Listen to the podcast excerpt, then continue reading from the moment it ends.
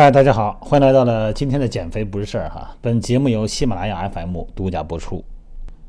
这一忙起来啊，又挺长时间没录音了啊，没给大家提供音频，实在是不好意思啊。然后再次呢，感谢大家的想念，感谢大家的支持。好几位朋友都留言，那今天呢，我就把几位朋友的留言的提供的问题呢，我给大家简单的介绍一下。还是那句话，我说的呀，肯定不一定是完全对的。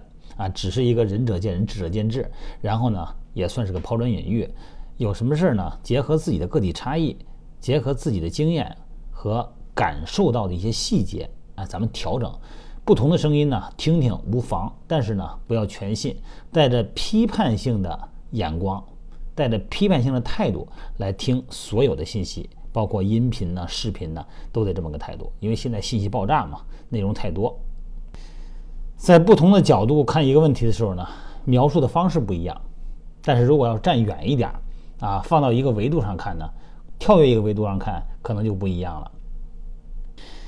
最近这位朋友呢，呃，我看这视频上写的是二十二小时前啊，这位朋友说说段教哪天您空了讲讲呼吸方面的知识啊，轻重量和大重量健身的时候有什么呃吸，什么时候吸，什么时候呼，有什么不一样？那么关于呼吸的话题呢，在音频里边我说过很多次了哈。这个呼吸是第一运动模式，也就是说呼吸非常重要。不管是在平时的呼吸，还是在运动的呼吸哈，运动时候呼吸就更重要了。因为呢，呼吸的时候呢，既要补充氧气，呼出二氧化碳，同时呢，通过呼吸还要对腹压进行调整。你看咱们轻重量的时候，正常的时候呢，咱们做抗阻力训练哈。咱们收缩的时候，你比方说卧推吧，你把这个杠铃推起来的时候，这个是肌肉的向心收缩，这个时候呢是呼气，然后还原拉长的时候呢，离心收缩的时候呢是吸气，这个目的呢就是为了保证腹压，因为你像你在往上推的时候呢是呼气，这个时候呢腹部呢是越收越紧的，是吧？哎，这个骨盆比较容易稳定，然后你吸气呢，这展开的时候呢，这个腹部呢并不是完全放松的。它是逐渐的进气，逐渐的，然后呢，把这个腹部的维度增加的。那其实呢，这个时候小腹部还是收紧的。那很有可能因为重量大的原因呢，很可能你的胸廓，啊，肋弓这个位置呢是扩张的。那也或者说你的腹横肌也是在扩张的。但是呢，这个呢是一个在这腹压保证腹压的前提下做到扩张，还能保证稳定。所以说，一般重量呢就是收缩呼气，然后呢离心收缩呢吸气，向心呼气。那么大重量的时候哈，肯定是憋气，啊，这是本能，这个都不用你去强调。你试试啊，当你甭管是蹲还是站还是推，咱们生活中也是如此。当你移动一个特别重的东西的时候，比方说你想开一个门啊，这冬天太刚下完雪。这地呀，把这门呢，因为这个滴下的雪可能冻上了，这门呢开不开了。你使劲开这个门的时候，你发现其实用最大力量的时候，人是憋气的，哎，憋一口气去拽这个门的，这是一种本能哈。所以说呢，大重量训练的时候，在那个动作过程中肯定是憋气的啊。这所谓的瓦式呼吸，这个前面的音频呢也说过，呃，详细内容呢您可以再翻过去听听啊，确实内容有点多，可能大家也觉得。呃，倒过去不知道倒到哪儿去了哈，都快一千集了。然后另外一位朋友提一个问题哈，他是一天前啊做的评论声音，他说刚开始运动的时候啊，我可能动作不太规范，一不小心呢把膝盖弄伤了，想了解一下是不是因此我就不可以开合跳或者是做任何深蹲的动作了？已经开始带呼吸了，确实很受困扰，需要把膝盖养好了再运动吗？这个膝关节哈，它的结构就决定了它的功能。这是不管是功能解剖学还是运动康复里边呢一个规则。咱们的脚踝在膝盖的下方，你看脚踝咱们都知道哈，所谓的脚脖子啊，距上关节、距下关节，它很灵活。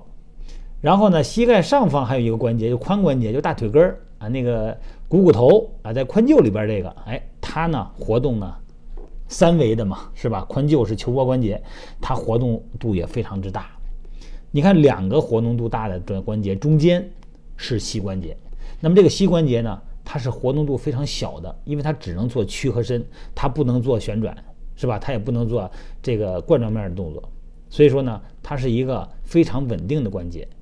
但如果你的踝关节，比方说它的灵活度受限，包括你的足弓塌陷、它的生物力线的因素，那么另外一个就是你上面这个关节，就髋关节，啊，活动度受限，包括有一些大腿内旋呐、肌肉张力不平衡的问题，导致了你的髋关节灵活度受限，那么你的膝关节呢，就会来代偿踝关节和髋关节该做而没有做的活，就要它来做了，那么导致膝关节可能会出现一些损伤。也就是说，即便是你没有记忆中，我没有做错什么呀，好像哎，我没有那一瞬间是哪儿扭了一下，没有啊？怎么就就就疼了呢？膝盖，它其实是时间长了以后所形成的。你的膝关节本不该做那么多的活动的，它只能做前后的屈伸。你看下个蹲、跑个步嘛，是吧？但是呢，它可能做了一些旋转动作，为什么呢？它代偿了踝关节或者是髋关节，所以说呢，导致了慢性的损伤。那么，对于这类问题的解决方案是什么呢？首先，你要去评估你的脚踝的足背屈啊、趾屈啊、内翻外翻的灵活度，看看有没有足弓塌陷。哎，要看看这个哈，有的话呢，垫个鞋垫儿啊，哎，然后做一下紧张呢，多做一些踝关节的拉伸。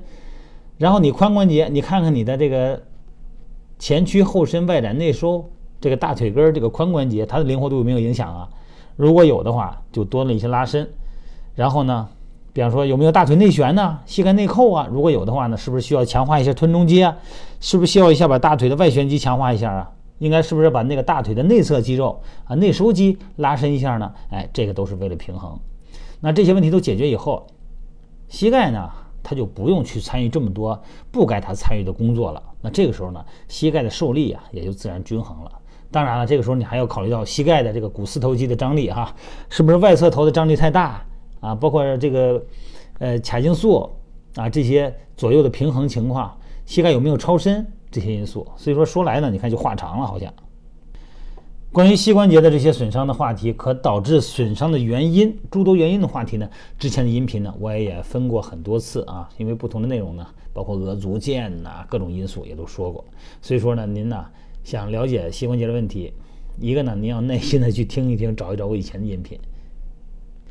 另外一个呢，还真的是需要评估一下你的整体哈，包括你的生物力线、发力的模式、肌肉的平衡情况、体态问题都得评估一下。解决问题呢，可能不是从膝盖上解决的，可能是从上面的髋关节或者是骨盆、臀部底下的踝关节来解决的。好了，是聊着聊着八分钟了啊，这时间不能太长了，太长大家听不进去了，我分下集再讲哈。好了，谢谢大家哈，再次感谢大家对我的不离不弃啊。